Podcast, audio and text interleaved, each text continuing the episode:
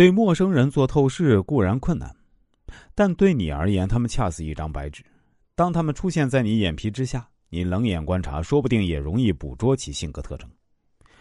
当你乘坐在一架客机时呢，坐在三人的中间位置上，你左边那位女士显然要与你搭讪交谈，尽管你对这种攀谈呢不感兴趣，但她还是滔滔不绝，直到系好安全带的信号打出，你已经知道她要去哪儿。她要干什么？她丈夫从事什么行业？她儿子在学校表现怎么样？以及其中的来龙去脉。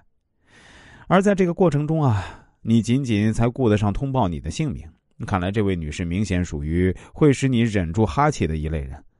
鉴定法可以帮你推测，这类人呢，无疑属于外向型。在这里啊，我就需要给大家插句话啊。前面我也给大家提到过，我是一位人生规划师。我擅长利用易经、国学、文化方面的知识呢，来帮大家规划人生、预测未来。其实，在神秘的易经文化中啊，确实有能够卜算未来、规划未来的奇妙效果。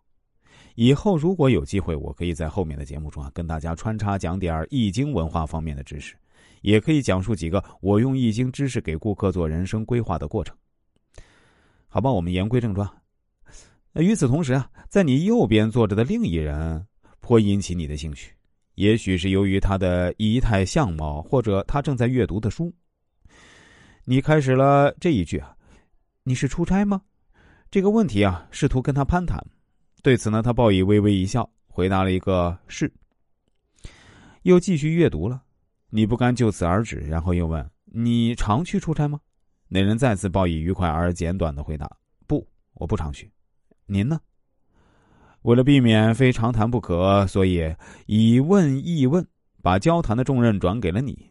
等聆听附和了你友好的几分钟调侃之后呢，他放下书，说声对不起，就合上了眼睛。这个信息很明白，这位内向者希望一个人待会儿。由此可见，外向型和内向型相对较容易分辨。即使如此啊，你也许还会上当，因为你右边那个人很可能刚讲了一天的课，开完冗长的会议。说不定他也是个外向型者，只不过当时已经精疲力尽了。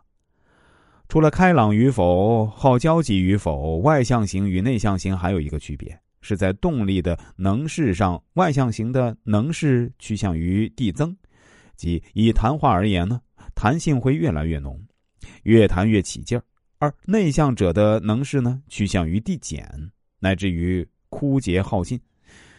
到他精疲力尽时啊，还不自觉。